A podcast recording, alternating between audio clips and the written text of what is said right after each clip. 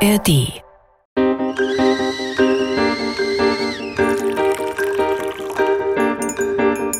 Tee mit Warum? Der Philosophie-Podcast von NDR Kultur. Rissen, aber eine Sache, die immer hilft, ist Humor. Über schamvolle Momente zu lachen, ist etwas, was mir total hilft, meine Scham zu überwinden.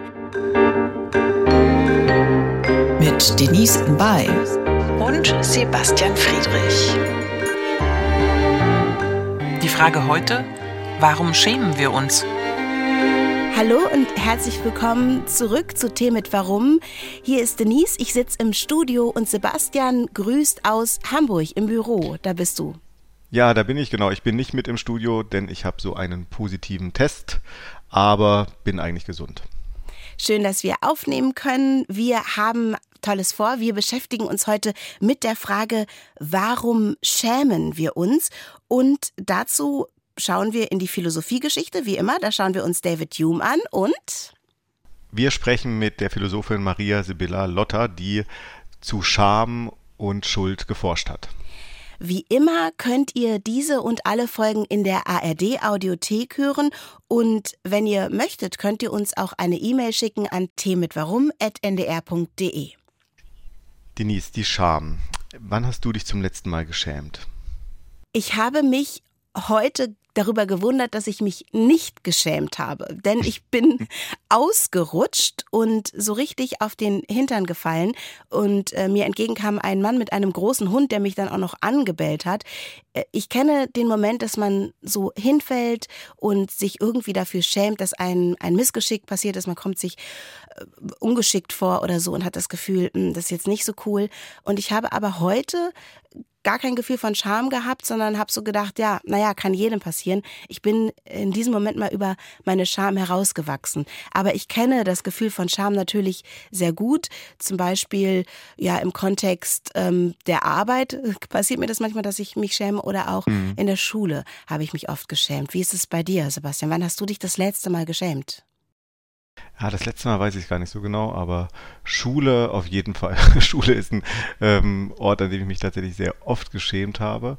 Also ich habe mich jetzt in Vorbereitung auch nochmal erinnert an die äh, Grundschulzeit und da gab es dann immer diese schönen Erlebnisse nach den Sommerferien, in denen dann die Kinder erzählt haben, wo sie denn so alles im Urlaub waren und ähm, ich konnte dann zwar sagen, dass ich einen Tag im Europapark war, ein Freizeitpark in Süddeutschland, bei dem wir einmal im Jahr waren, das war unser Jahresausflug quasi, aber darüber hinaus war einfach kein Geld da, um noch mehr Urlaub zu machen.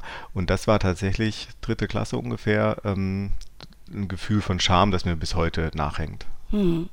Also ähm, eigentlich eine, eine Klassenscham, also nicht äh, mithalten zu können, ja. äh, was das Ökonomische angeht. Ähm, ja, ich, auch ich kenne Scham aus der Schule eher in so Kontexten, dass ich Beschämung erfahren habe oder gesehen habe, dass andere Kinder beschämt wurden durch mhm. Lehrkräfte. Mhm. Und im Grunde ist auch der Moment, den du erfahren hast, ein beschämender Moment, weil man nämlich alle sozusagen auffordert, ähm, auf der gleichen Ebene irgendwie mithalten zu können. Das ist ja zum Beispiel im Sportunterricht gibt es ja diesen Moment der Wahl. Wer wird jetzt in mein Team gewählt und einer bleibt dann übrig. Das sind Momente, wo Kinder, glaube ich, große Scham mhm. empfinden. Und es gibt natürlich auch aktive Beschämungen. Ich erinnere mich an eine wirkliche Beschimpfung eines Lehrers, der mal zu einem Mitschüler gesagt hat, er sei als Mensch zu dumm und hätte als Schwein zu kleine Ohren. Das ist mir in Erinnerung geblieben, obwohl das keine äh, Beschämung mir gegenüber war, aber ich habe mich trotzdem, ich habe Mitgefühl empfunden mit dem Schüler, der dort sehr beschämt wurde. Und ja, Schule ist, glaube ich, ein Ort, an dem viele Menschen Beschämung erfahren. Und das sind auch so Momente, die man nicht vergisst ein Leben lang sehr interessant, diese Situation mit dem Gespräch über den Urlaub nach den Ferien. Das ist ja vor allem dann ein Problem, ähm, jetzt auch rückblickend betrachtet, äh, in dem Moment, in dem ich das vor der Klasse artikuliere. Also ich persönlich fand es überhaupt gar nicht schlimm, dass wir nicht im Urlaub waren. Also ich wusste eh nicht genau, was das bedeutet. Und ich war dann vielleicht im Sommerferien dann äh, in Ostdeutschland bei Verwandten oder so. Und das war eigentlich für mich auch eine Form des Urlaubs. Aber erst in dem Moment, in dem es dann vor der Klasse artikuliert wird, ja, ich war eigentlich nicht in Spanien oder sonst wo oder in Italien, erst dann wird es zu einem Moment der Scham. Ähm, oder wenn du da hinfällst, okay, du hast dich heute nicht geschämt, aber manche schämen sich ja, wenn sie dann auf der Straße hinfallen, dann ist ja auch dieses Umblicken erstmal, hat das jemand gesehen? Und erst wenn es jemand gesehen hat, dann ähm, wird es eigentlich zum Problem. Wenn es keiner gesehen hat, ist eigentlich kein, kein Moment, in dem man Scham empfindet. Also Scham braucht eigentlich immer Zeugen. Also man kann nicht sich alleine, also das funktioniert nicht. Genau dieses Hinfallen, wenn dieser Mann da nicht gewesen wäre, hätte ich auch nicht mit Stolz äh, festgestellt, oh, ich schäme mich ja gerade gar nicht, äh, sondern ich hätte einfach wahrscheinlich gar keine Scham empfunden. Ganz richtig. Also wir brauchen Zeuginnen oder wir brauchen ein Umfeld, das uns äh, spiegelt oder irgendwie jemanden, der uns beobachtet, um uns schämen zu können. Hm. Also es führt uns ja eigentlich zu der Frage, ob es überhaupt ähm, Scham gäbe, wenn wir nicht andere Menschen um uns herum hätten. Also wenn wir nicht sowas wie Gesellschaft hätten oder eine Gruppe zumindest, dann gäbe es vermutlich auch keine Scham. Also wenn diese Beispiele von denen ausgehend, wir das gerade besprochen haben, äh, verallgemeinerbar sind. Ja, dafür spricht, glaube ich, auch, dass wir sehen, dass man sich in unterschiedlichen kulturellen Kontexten für unterschiedliche Dinge schämt. Ne? Also dass das, was Gesellschaft so formt, dass das auch unseren Charme-Moment mitgestaltet. Also wenn wir uns zum Beispiel, ich glaube, in Europa kann man sich einfach die Nase putzen am Tisch. So. Und es mhm. ist in anderen Kulturen etwas, was man nicht machen würde. Also dafür würde man sich schämen. Man würde rausgehen oder sich die Nase ähm, im Bad putzen oder so, dass andere das nicht mitbekommen. Und hier ist es anders. Also. Ja, Wahrscheinlich auch innerhalb, also innerhalb der Gesellschaft. Wenn ich jetzt nochmal bei der Schule bleibe, mit dem ähm, mit der Klassenscham in Bezug auf Urlaub. Ähm, etwas Gegenteiliges, weil du ja vorhin gefragt hattest, wann ich mich das letzte Mal geschämt habe. Mir fällt gerade ein, als ich äh, vor zwei, drei Jahren bin ich umgezogen innerhalb von Hamburg in so einen Neubau, der auch etwas mehr Miete kostet. Und äh, dann habe ich mit meinen Freundinnen und Freunden, mit denen ich viel so am Kiosk Zeit verbringe, so im Sommer, äh, darüber gesprochen, dass ich jetzt in diesen Neubau hier gezogen bin.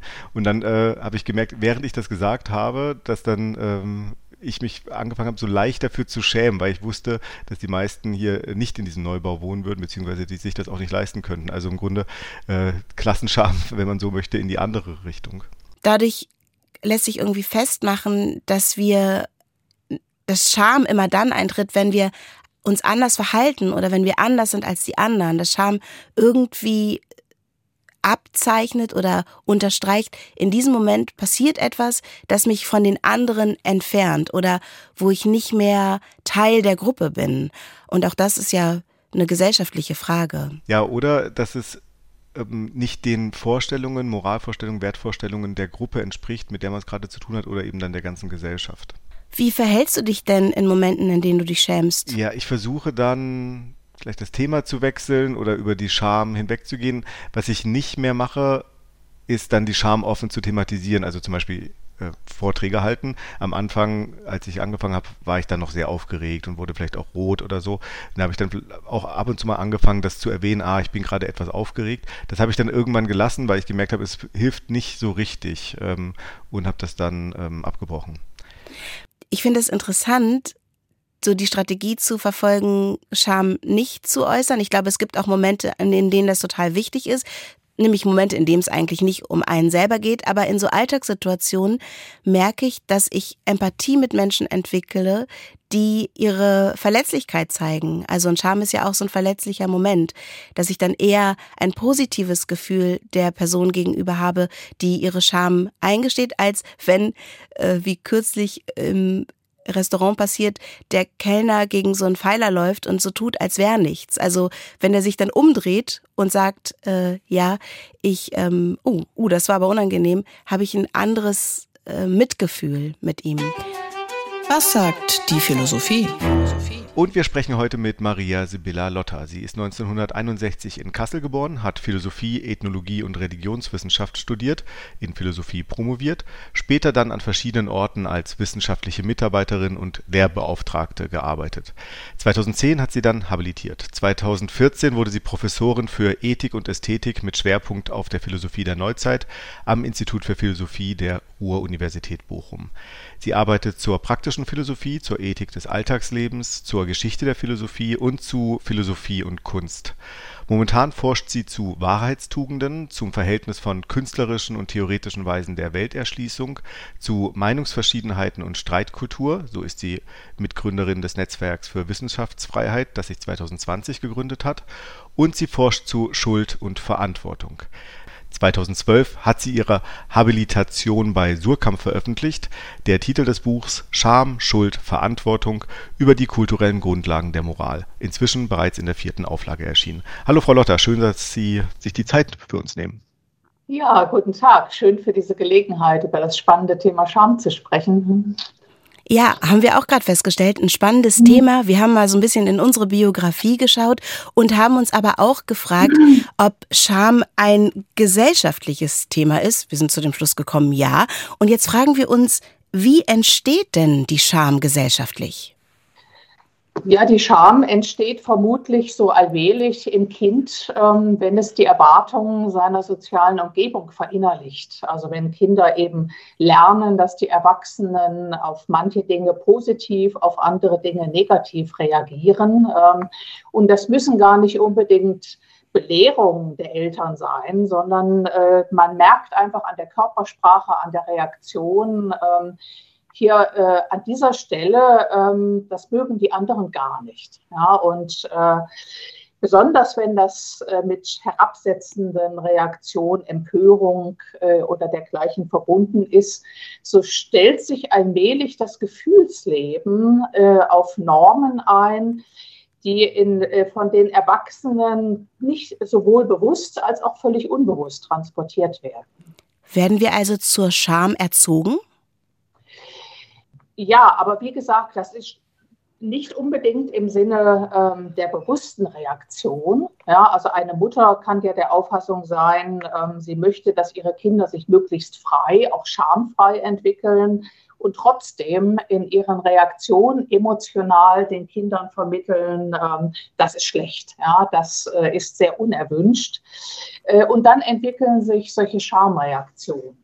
Aber ich denke, ähm, über die Erziehung hinaus ähm, gibt es auch Schamreaktionen, die sich in der Körperscham zeigen, die quasi universell sind, also die man in allen Kulturen beobachten kann, ähm, dass überall Maßnahmen ergriffen werden, äh, die den Körper von der, sagen wir mal, brutalen, vor den brutalen Blicken anderer schützen. Ja, entweder indem man ihn durch Kleidung verhüllt ähm, oder indem es gewisse soziale Normen gibt, andere nicht aufdringlich anzuschauen. Ja.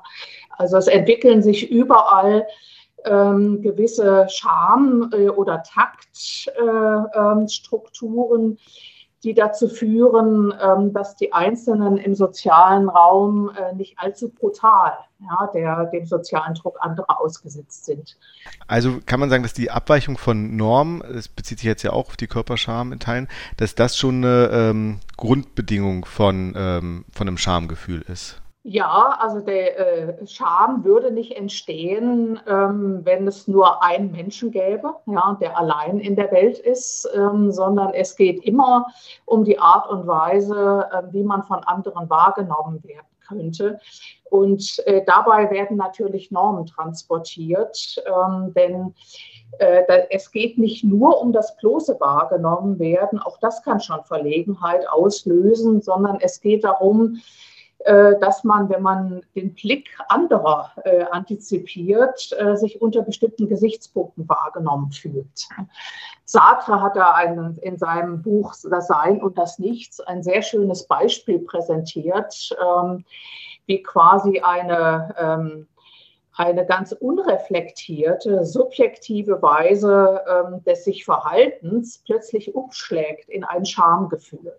Da schaut jemand durch ein Schlüsselloch und beobachtet eine andere Person ähm, und ist ganz in diese Beobachtung versunken, denkt sich nichts weiter dabei und dann plötzlich hört er ein Geräusch, dreht sich um äh, und merkt, dass ihn jemand anders anblickt. Und in diesem Augenblick äh, kehrt sich alles um, empf empfindet sich äh, er nimmt sich so wahr, wie er jetzt in den Augen des anderen sein muss, ähm, nämlich als eine eine dieser widerwärtigen Menschen die andere durch Schlüssellöcher beobachten. Ja, und er kann sich dieser Wahrnehmung gar nicht entziehen. Und das hier ist äh, die, hier wird die, der normative Aspekt. Man äh, nimmt sich wahr als jemand, ähm, der äh, etwas Schlechtes tut, ja, der also irgendwie ein schlechter Mensch ist. Ähm, und das wahrgenommen werden von den anderen, das lässt sich hier gar nicht trennen. Und man kann sich diesem Blick auch gar nicht entziehen, wie das Sartre sehr plastisch beschreibt. Ähm, man wird quasi gezwungen,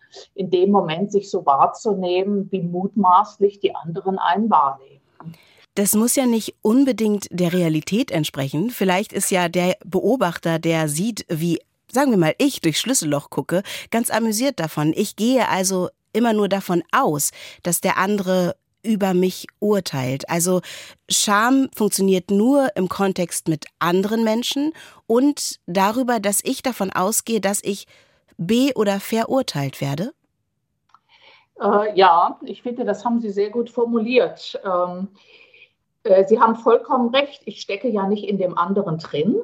Ja, also ich äh, mutmaße in dem Moment selbst, wie der andere mich wahrnimmt. Also in der Scham wird also so etwas wie ein schlechtes Gewissen real.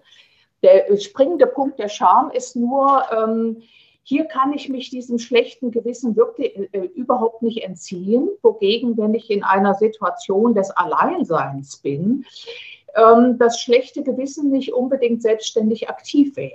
Ja, die Situation, dass ich merke, dass ich von anderen beobachtet werde oder dass mir einfällt, dass andere etwas bemerken könnten, die löst dieses verinnerlichte normative Bewusstsein überhaupt erst aus, die aktualisiert das. Ja, und daher äh, wird in der Scham äh, quasi unser soziales Gewissen am meisten aktiv. Das heißt ja auch, dass sich in der Scham überhaupt ausdrückt, dass wir äh, soziale Wesen sind.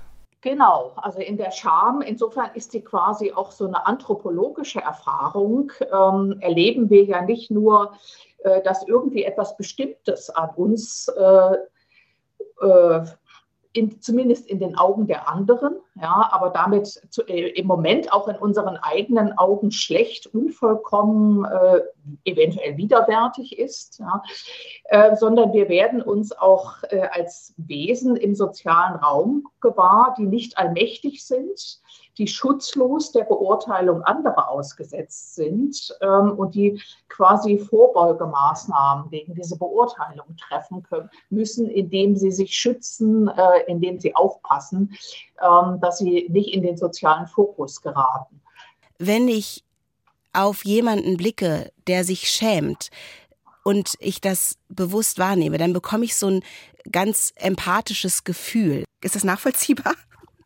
Ja, absolut. Also ich denke, vermute mal, dass es sogar den meisten Menschen so geht. Also wenn wir ähm, die Zerbrechlichkeit, die Schutzlosigkeit von jemandem wahrnehmen, dann werden empathische Gefühle geweckt, vor allem weil es ja um etwas geht, was wir mit allen teilen. Nicht? Also wir kennen das ja an uns selbst.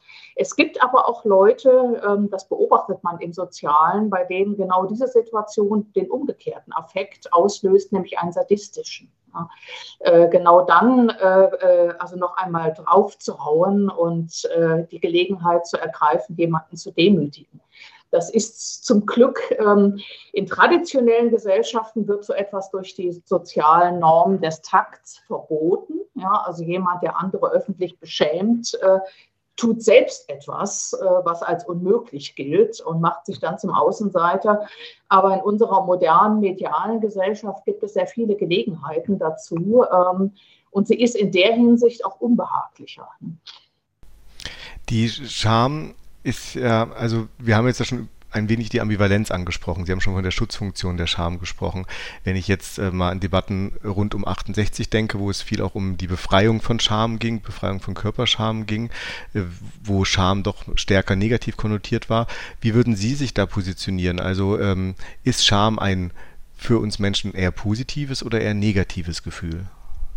Also ich gehöre zu den Leuten, die immer vor sowohl vor Schwarzmalerei als auch Weißmalerei warnen. Ähm, ich finde, die meisten Phänomene wie Scham versteht man nur, ähm, wenn man in dieser Hinsicht auf generelle Beurteilungen ganz verzichtet und sie eben in ihrer Ambivalenz wahrnimmt. Die Scham schützt uns einerseits davor, uns im sozialen Raum, in dem wir gewisse Norm, gewisse konventionelle Grenzen überschreiten, problematischen Erfahrungen und Aggressionen auszusetzen, aber sie zieht natürlich auch unserer Selbstständigkeit Grenzen und daher müssen wir manchmal diese Grenzen überschreiten und Schamerlebnisse auch in Kauf nehmen.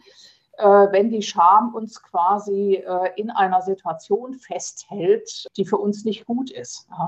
Es gibt ja einen wunderbaren Film, der das thematisiert, wo die Protagonistin, ich glaube, sie heißt Ines oder Iris. Schauspielerin äh, Sandra Hüller. Entschuldigung, ich muss mal kurz als Schauspielerin rein.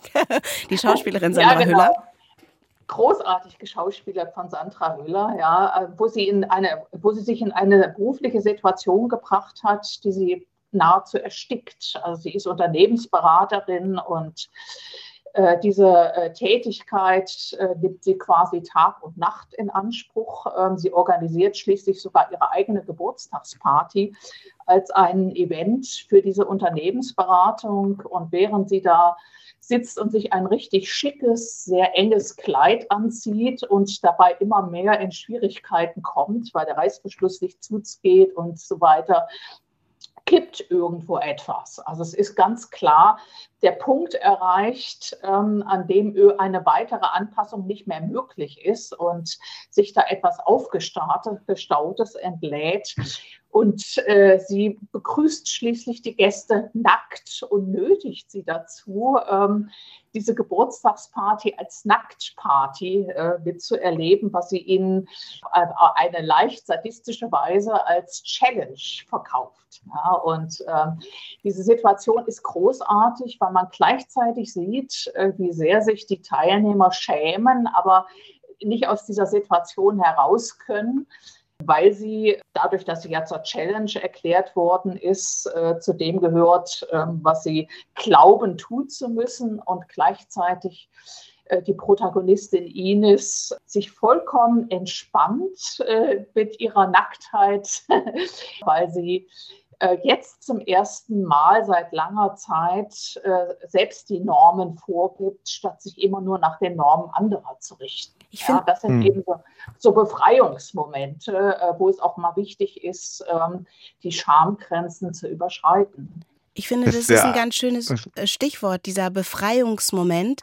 Ähm, es gibt ja gerade auch so eine Bewegung, dass Frauen sagen, sie möchten sich nicht mehr für ihren Körper schämen, sie möchten den Körper vielleicht auch so tragen, dass sie sich gesund und frei fühlen. Und wir legen jetzt alle mal unsere äh, BHs ab und gehen mit T-Shirt ohne BH äh, durch die Welt. Und das ist ein wie ein Befreiungsschlag für die andere, für die einen, für die anderen ist es schambehaftet.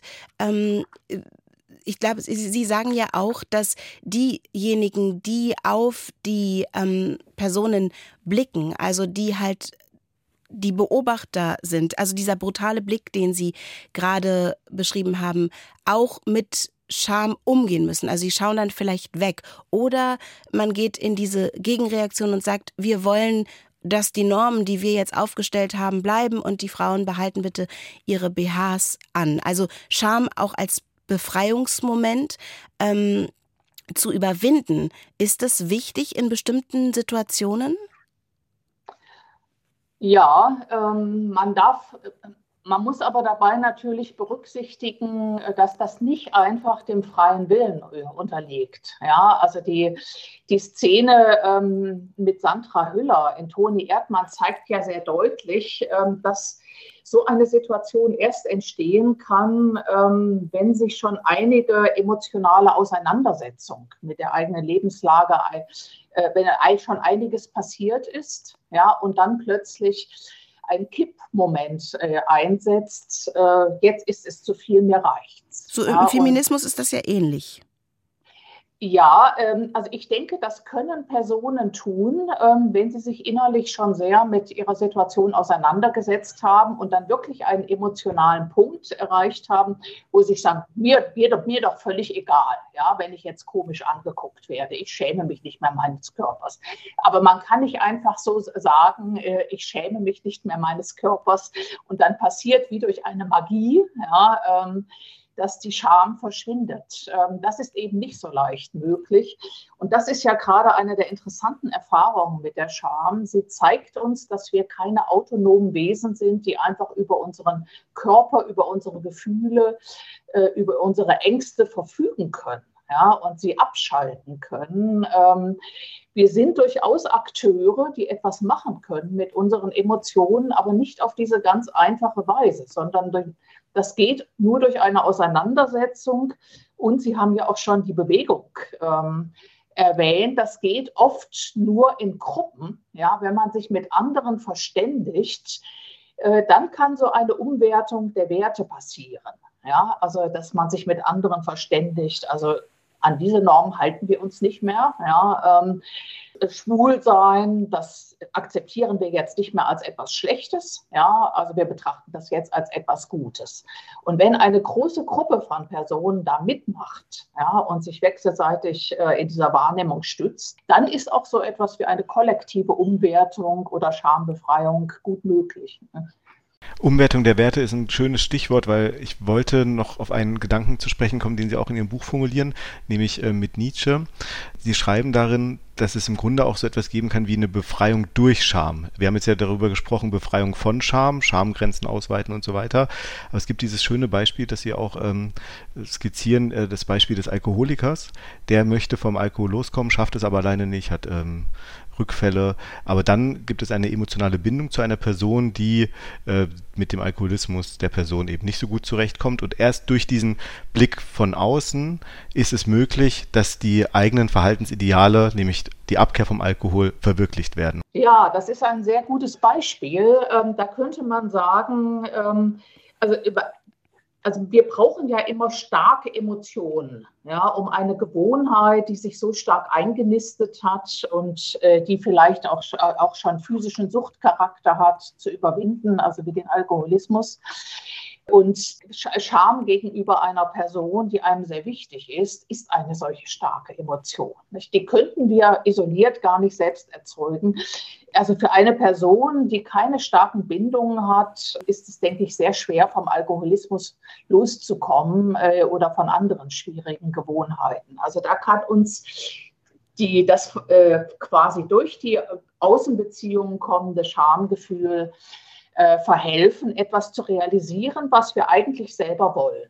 Ja, ähm, aber nicht äh, isoliert als einzelne Individuen können, weil wir eben nicht Herr über unseren, über unsere Gefühle und unseren Körper sind. Und das spricht auch Nietzsche an ähm, in, diesem, in dieser kleinen Abhandlung Schopenhauer als Erzieher, da beschreibt er die Beschämung, ähm, die er erlebt, als er einen Autor liest, den er in dem Moment ganz großartig findet und wo er in dem Moment das Gefühl hat, so müsste ich eigentlich schreiben. Ja, so unabhängig müsste ich denken können.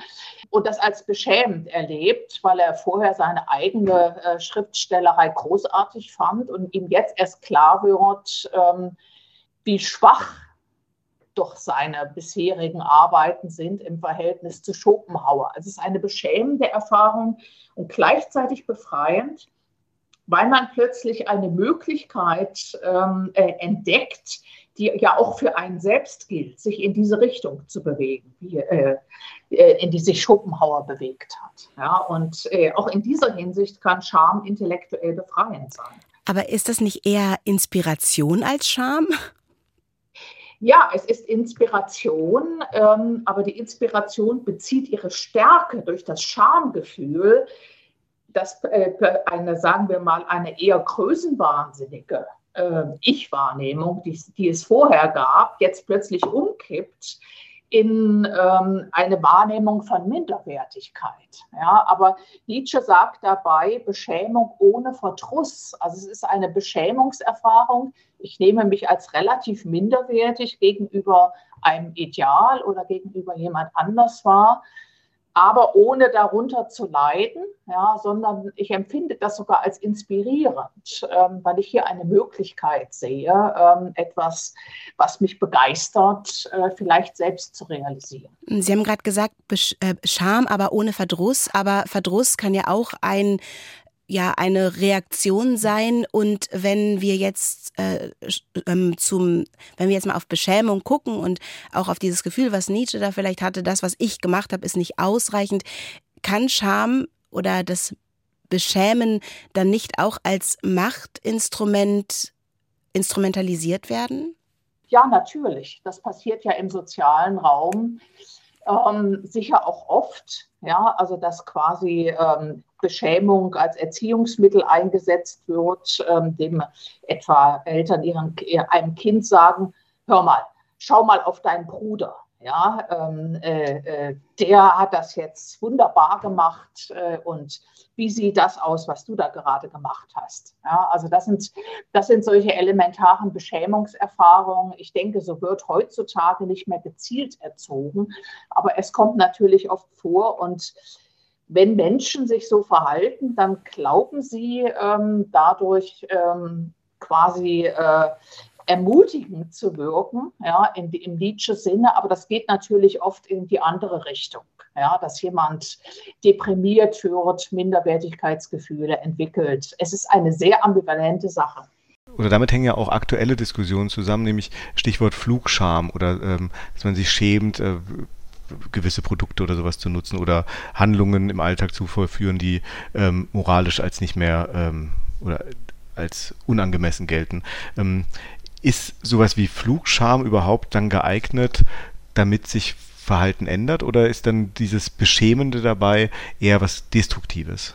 Ja, das ist schwer zu sagen. Also ich denke, wenn Leute ähm, sich beschämt äh, über ihre darüber äußern, dass sie Flüge in Anspruch nehmen, ähm, dann äh, ist, kann das auch äh, eine, ein, eine Form der sozialen ähm, Unterscheidung sein. Ja, also da schwingt oft äh, quasi unterschwellig ähm, äh, sogar ein gewisser Stolz mit. Äh, einerseits gehört man zu der Gruppe von Menschen, die es aus beruflichen Gründen nötig haben, viel zu fliegen nicht? oder die es sich leisten können. Äh, andererseits hat man darüber hinaus auch noch ein hochsensibles moralisches Bewusstsein, das man damit zur Schau stellt. Ähm, man findet das selbst nicht in Ordnung, sondern äh, denkt auch an die Umweltschäden, ähm, die äh, langfristig durch zu viele fliegende Menschen äh, angerichtet werden ähm, und dergleichen. Also das Flugscham gehört sicher nicht ähm, zu den Schamerfahrungen, äh, die jemand als zutiefst äh, demütigend oder dergleichen erlebt, sondern ich würde das so ein bisschen als äh, quasi ein, äh, ein, moralisches Modephänomen betrachten. Ich finde den Aspekt ganz interessant gerade mit der Flugscham, weil man kann mhm. ja sich sozusagen von seiner Schuld geflogen zu sein freikaufen, äh, indem man dann irgendwie extra zahlt und äh, den Fußabdruck äh, irgendwie dadurch verringert angeblich. Ähm, aber man kann sich also entschuldigen sozusagen für diese, für diese Tat des, des Fliegens. Und ihr Buch heißt ja Scham, Schuld und Verantwortung. Mir kommt gerade der Gedanke, man kann sich zwar entschuldigen, wenn man sich schuldig gemacht hat, aber man kann sich nicht entschämen. Ist Scham etwas, das immer bleibt? Naja, Schamerfahrungen, äh, die verblassen natürlich auch. Also wenn mich jemand wenn gedemütigt hat, ich mich in der Öffentlichkeit beschämt gefühlt habe, ähm, das ist ein Gefühl, das irgendwann verblasst. Ähm, aber es, in, in dem Moment, äh, in dem es passiert, geht es viel tiefer als Schuldgefühle, weil ich in, in der Scham ist ja die ganze Person Gegenstand und nicht eine einzelne Handlung.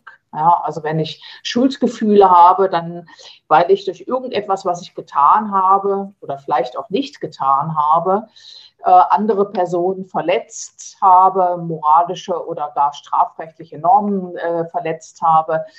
Ähm, das kann man aber im Prinzip immer wieder gut machen oder es ist strafbar und insofern abzahlbar. Ja.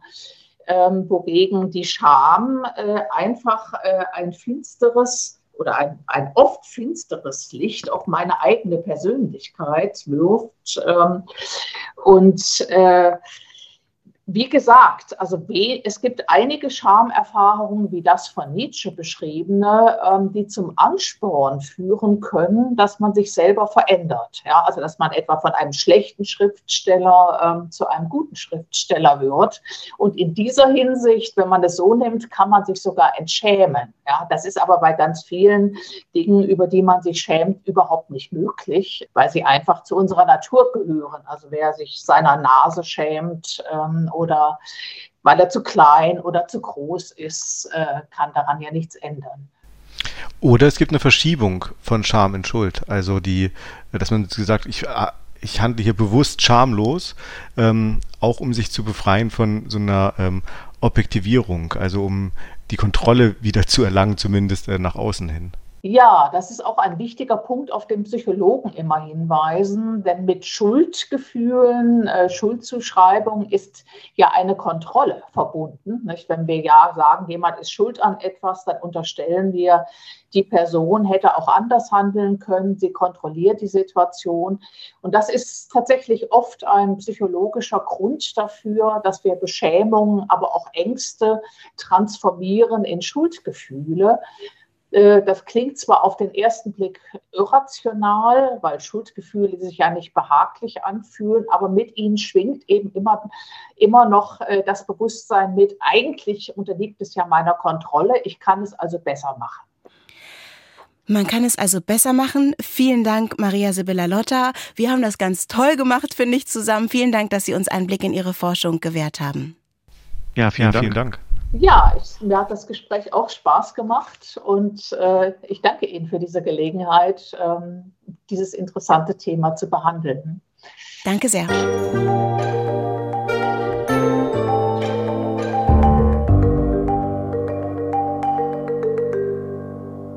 Das war Maria Sibylla Lotter, Philosophin in Bochum. Ähm, sie hat ein Buch zu Scham geschrieben und übrigens in diesem Jahr, 2024, erscheint auch ein neues Buch und zwar Schuld und Respekt über die Praxis von Vergeltung und Versöhnung wird im Laufe des Jahres bei Surkamp erscheinen. Denise, die Scham. Also wir haben jetzt ja doch äh, überraschend viele positive Aspekte der Scham hervorgehoben. Hast du jetzt einen neuen Blick auf Scham?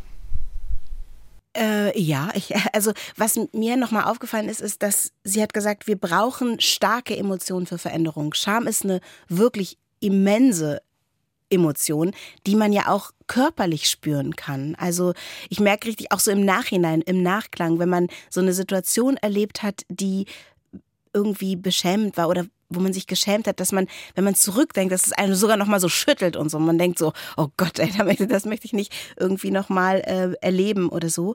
Und diese starke Emotion, dass man die für Veränderungen auch nutzen kann, das hat sie am Beispiel von Nietzsche äh, gesagt. Das finde ich ist auch ein ganz interessanter Aspekt. Ein Aspekt hängt mir noch ein bisschen nach und zwar der der Beschämung. Also sie hat ja äh, auch darüber gesprochen, das war glaube ich auch deine Frage, inwieweit Beschämung auch ein Machtinstrument sein kann. Und wenn wir zum Beispiel an die Schule denken, ähm, kann also so eine bewusste Abwertung seitens eines Lehrers oder einer Lehrerin gegenüber äh, Schülern kann ja ähm, einerseits die Position der Schülerinnen und Schüler festigen. Also hier ähm, ich stelle dich bloß, äh, versuche dich fertig zu machen. Es kann jetzt mit diesem Nietzsche-Gedanken dazu führen, dass man über sich hinauswächst, als Herausforderung annimmt, oder es kann eben als drittes auch dazu führen, dass man äh, bewusst schamlos handelt. Also zum Beispiel, wenn man die ganze Zeit eingeredet bekommt, man sei schlecht in der Schule, man sei hier sowieso falsch, dass man dann äh, auch bewusst Ahnung, Schulschwänzer wird oder auch diese ähm, nicht mehr, also um aus diesem Schamgefühl rauszukommen, sagt ganz bewusst, ich bin jetzt hier halt so der Bad Boy oder so äh, in der Klasse und sitze ganz hinten und mache die ganze Zeit und suche die ganze Zeit Streit. Also es kann tatsächlich in sehr unterschiedliche Richtungen gehen. Das Philosophon. Sie haben eine neue Botschaft. David Hume, schottischer Philosoph. Die Vernunft ist nur ein Sklave der Affekte und soll es sein. Sie darf niemals eine andere Funktion beanspruchen als die, denselben zu dienen und zu gehorchen. Ich diniere, ich spiele eine Partie Backgammon, bin fröhlich mit Freunden. Auch das ist ein Zitat von David Hume, der seine Natur sehr gut beschreibt. Der schottische Philosoph, der 1711 in Edinburgh geboren wurde, gelangte mit dem Traktat über die menschliche Natur, aus dem das Zitat, was wir gerade in unserem Philosophon gehört haben, stammt, das er in Frankreich verfasste, in seiner Heimat vorerst nicht zu Ruhm.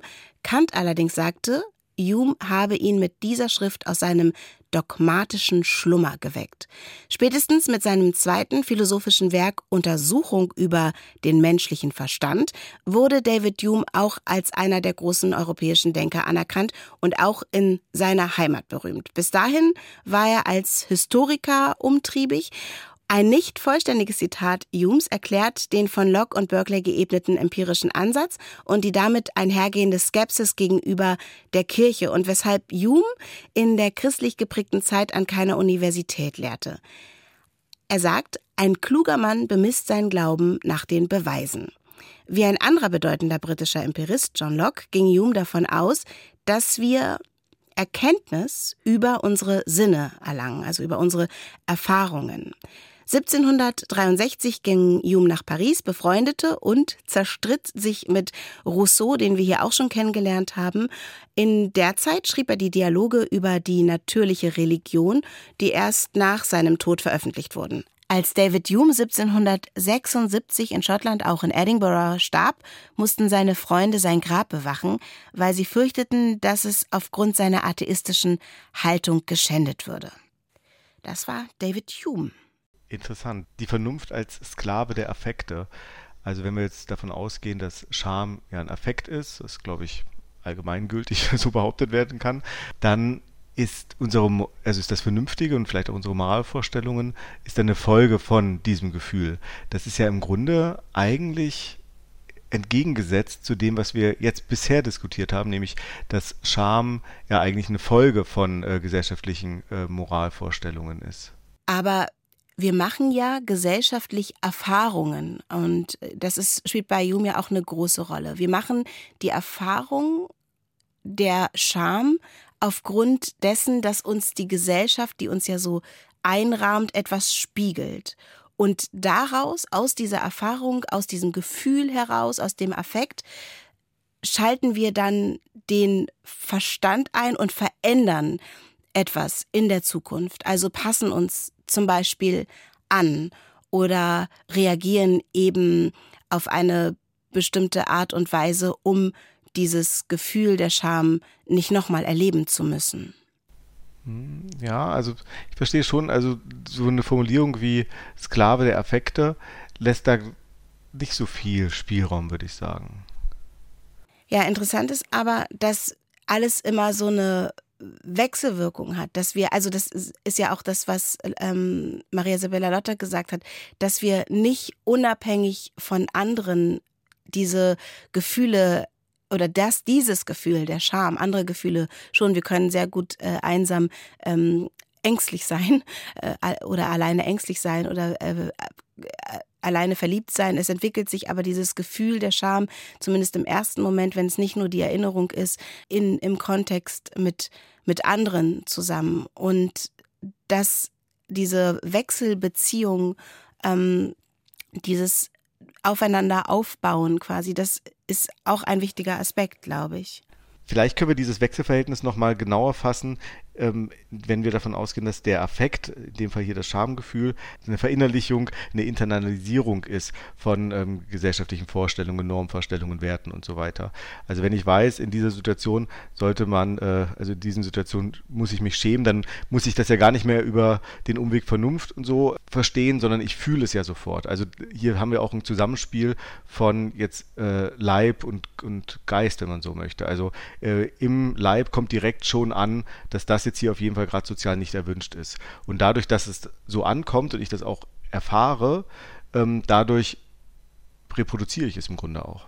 Ja, und diese Erfahrung, dieses sich, dass, dass man das einfach wiederholt. Man weiß, gewisse Dinge mache ich nicht. Oder wenn ich gewisse Dinge mache, dann bedingt es, dann, dann kommt da eine Reaktion. Deshalb diese Erfahrung, dass bestimmte Dinge nicht taktvoll sind. Das übrigens Takt, dieses äh, das Gefühl oder, oder das Wort Takt, das hat ähm, Frau Lotte auch sehr häufig benutzt, also dass manches nicht taktvoll ist. Diese Erfahrung, die machen wir und daraus lernen wir. Aber Hume sagt ja auch, dass wir Erfahrungen machen, aber dass wir die vielleicht tausendmal gemacht haben und beim tausend und dritten Mal äh, ist es vielleicht doch nicht mehr so. Also der, er geht nicht davon aus, dass wir, dass es immer alles so bleiben muss. Also kann das, wenn wir das jetzt auf unsere Gefühlswelt einfach übertragen, ich weiß nicht, ob man das einfach so darf, mache ich jetzt mal, wenn wir sozusagen das Schamgefühl in gewissen Situationen ähm, dann überwinden, dann verändert sich was. Oder wir machen vielleicht die Erfahrung, dass jemand auf einmal ganz anders reagiert in einer Situation, in der wir das Gefühl hätten, wir müssten uns jetzt schämen. Und dadurch stellt sich dann doch diese Gewohnheit der Scham oder unsere kleine Welt, in der wir uns schämen, auf den Kopf. Interessant. Äh, wir sind, glaube ich, an einem Punkt, an dem wir schon mal waren bei dem Thema Sprache, nämlich inwieweit man durch ähm, jetzt kleinere Handlungen im Alltag äh, die Wirklichkeit verändern kann. Das war ja bei Sprache eine Diskussion, die wir miteinander hatten, wo du eher der Position warst, ja, äh, Sprache schafft Wirklichkeit und dadurch kann durch Sprache auch Wirklichkeit etwas verändert werden. Ich eine etwas äh, entgegen, wir waren ja nicht komplett entgegengesetzt, aber äh, eher die Position vertreten habe, nein, dass die gesellschaftlichen Strukturen doch noch stärker sind und der, der Einfluss der eigenen Sprache auf Wirklichkeit Wahrscheinlichkeit eher gering ist. Ich könnte mir vorstellen, dass das jetzt hier in einer ähnlichen Form ist. Also ähm, inwieweit lässt sich Scham überwinden dadurch, dass man ähm, sich da, also dass man sich nicht mehr dadurch beschämen lassen möchte, dass man äh, versucht daran zu wachsen und so. Ich möchte dann nochmal auf diesen Aspekt der Klassenscham zu sprechen kommen, den wir jetzt ja schon ein paar Mal angedeutet haben heute. Also Klassenscham ist ja im Grunde eine gesellschaftliche Scham. Sie ist ja ähm, ich habe sie ja, ich empfinde sie ja nicht in der Schule, weil ich, weil ich selbst der Meinung bin, es ist irgendwie doof, dass ich jetzt hier nicht äh, einen Urlaub gemacht habe, sondern weil ich weiß, dass es eine soziale Erwartung gibt. So haben wir das haben wir mit allen Punkten, die wir heute auch schon durchgekaut haben, dass eben Scham unmittelbar was Gesellschaftliches ist. Und spezifisch bei der Klassenscham haben wir es ja mit einer ähm, Folge von gesellschaftlichen Machtverhältnissen und Herrschaftsverhältnissen zu tun, also mit einer Klassengesellschaft in diesem Fall. Und ich denke, dass diese Klassengesellschaft automatisch diese Klassenscham hervorbringt und dass ein Ausweg aus der Klassenscham nur dann möglich ist, wenn die äh, soziale, also wenn dieser soziale Hintergrund der Scham, nämlich die Klassengesellschaft, wenn die verändert wird. Ja, und ich glaube, dass auch da eine Wechselwirkung besteht. Also ich nehme mal ein anderes Beispiel. Wir, wir sprechen jetzt mal aus unseren persönlichen Erfahrungen. Ich habe zum Beispiel als Kind immer meine Haare eingeflochten bekommen.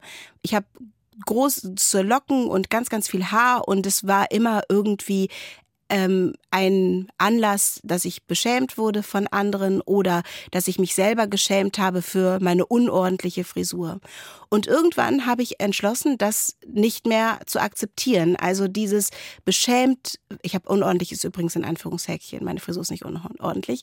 Ich habe irgendwann entschlossen, dass ich meine Haare mit Stolz trage. Und das ist ein Befreiungsmoment. Ich habe mich nicht mehr der Scham unterworfen und mich deshalb verändert für etwas, für das ich nichts kann oder das einfach so gewachsen ist, um anderen zu gefallen. Und damit habe ich auch im Allgemeinen was verändert. Also als Einzelperson, weil sich so etwas quasi in die Welt trägt. Und heute ist es für schwarze Frauen viel einfacher, ihr Haar offen zu tragen. Es ist fast absurd zu sagen, dass man das nicht tut. Also es hat sich für mich konkret was verändert, dadurch, dass ich die hm. Scham für mein Haar abgelegt habe. Ja, das ist ein interessanter Punkt, finde ich auch nachvollziehbar. Ich äh, musste gerade daran denken, dass ähm, ist ja auch diese, diese Praxis gibt, Begriffe sich anzueignen. Also das hatten wir vielleicht auch bei der Sprachfolge schon, der Begriff äh, des Schwulen, Schwulseins, äh, der eine Beleidigung war oder auch queer früher, der dann positiv angeeignet wurde und dadurch ähm, auch eine Veränderung ja im Grunde eingetreten ist. Also sich nicht mehr, äh, jetzt bezogen auf das Gefühl oder auf den Affekt wäre das ja, sich nicht mehr schämen für ähm, sexuelle Orientierung, sondern ähm, stolz und bewusst damit umgehen. Also die, die Scham in Stolz umwandeln. Und ich denke, dass dieses Beispiel, was du genannt hast, oder auch das Beispiel hinsichtlich Homosexualität, doch ähm, für dein Argument spricht. Ich glaube, dass Scham wirklich, also das haben wir vorhin ja auch gehört, beides hat. Scham kann uns schützen in gewissen Situationen, Scham kann uns aber auch wirklich einschränken und dieses sich bewusst machen, dass Scham aber ein wertvolles Gefühl auch sein kann, weil man da hinschaut, warum schäme ich mich denn jetzt? Das finde ich auch nochmal wichtig, weil wenn ich merke, ich schäme mich für etwas, dann hat das ja was mit meinen, mit meiner mit der Gesellschaft zu tun und natürlich auch mit meinem Stand in der Gesellschaft. Und deshalb ist Scham auch so ein Indiz dafür, wo vielleicht etwas nicht stimmt. Die andere Seite. Mein Name ist Stefanie Bremer. Ich bin 34 Jahre jung. Ich arbeite selbstständig als Nachhaltigkeitsberaterin und ehrenamtlich bin ich für die Öffentlichkeitsarbeit zuständig beim Verein Tax Me Now Initiative für Steuergerechtigkeit. Bei Text Me Now sind wir vermögende Menschen, aber nicht nur, die sich dafür einsetzen, dass die Steuergesetzgebung in Deutschland, aber auch weltweit gerechter ausgestaltet wird. Denn momentan profitieren vor allem vermögende Menschen von der Steuergesetzgebung und das führt dazu, dass das Vermögen noch ungleicher konzentriert wird. Und das ist ein Phänomen, was hochgefährlich ist für uns als Gesellschaft, für uns als Demokratie, aber auch ähm, im Hinblick zum Beispiel auf den Klimaschutz. Bei Text Me Now engagiere ich mich, weil ich davon überzeugt bin, dass es in meiner Verantwortung liegt, für unsere Gesellschaft einzustehen. Ähm, ich als Vermögende habe ja nicht für dieses Vermögen selbst gearbeitet. Und auch Menschen, die für ihr Vermögen gearbeitet haben, haben das nicht alleine geschafft. Es sind immer andere Menschen beteiligt. Warum soll also Vermögen bei nur einer oder ganz wenigen Personen konzentriert sein? Zudem wissen wir, dass große Vermögensungleichheit sehr schlecht ist für die Gesellschaft. Es sorgt für gesellschaftliche Spannungen, vermögende Menschen leben deutlich klimaschädlicher und es gefährdet auch die Demokratie.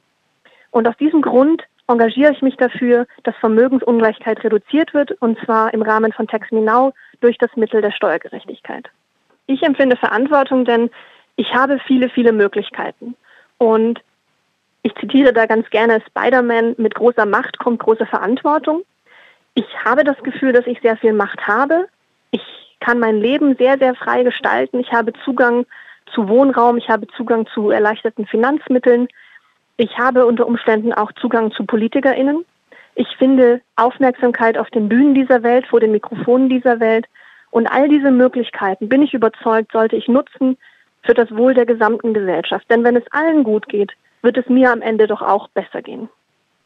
Womit es für mich nichts zu tun hat, ist Schuld oder gar Scham. Denn ich schäme mich nicht dafür, wohlhabend zu sein. Ich würde mich nur dann schämen, wenn ich damit nichts anfangen würde, um dieser Gesellschaft einen Beitrag zu leisten. Und auch schuld bin ich nicht. Ich habe niemanden ausgeraubt oder getötet oder sonstiges. Ich bin aber eben sehr wohl verantwortlich dafür, was ich aus dieser Situation mache und nicht einfach nur alles auf sich beruhen lasse.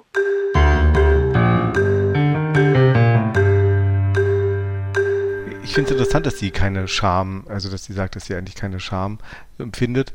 Ähm, also nicht, dass ich das äh, abwegig finde, sondern ähm, ist, ich glaube, es liegt auch bei ihr mit daran, dass sie diese Verantwortung auf eine strukturelle Ebene zieht, auch mit ihrer Kampagne. Bei Text Me Now, da geht es ja nicht darum, dass sie freiwillig spenden, um äh, weniger Scham zu empfinden, sondern es geht darum, dass es äh, der Versuch ist, auf einer strukturellen Ebene, in dem Fall Steuersystem, zu einer Umverteilung zu kommen. Ähm, dass sie da dann keine Scham findet, sondern eher ein Verantwortungsgefühl, finde ich ähm, vor diesem Hintergrund eben, dass sie sich dieser Moralisierung von Armut und Reichtum entzieht, nachvollziehbar.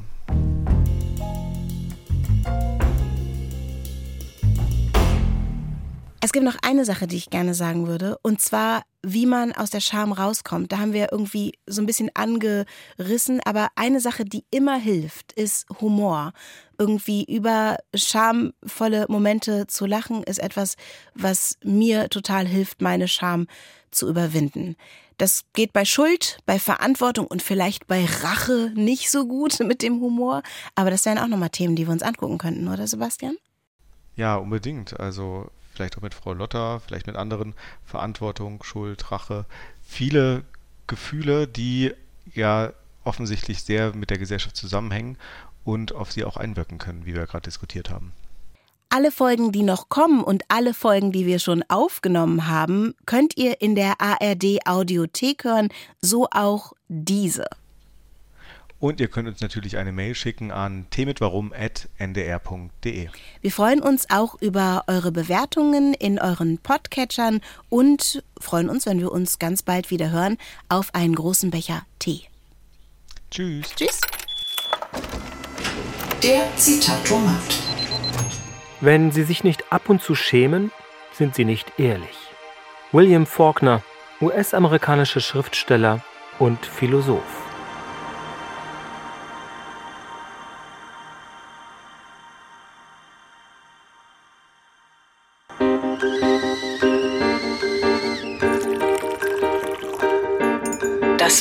Tee mit Warum? Der Philosophie-Podcast von NDR Kultur. Alle Folgen in der ARD Audiothek.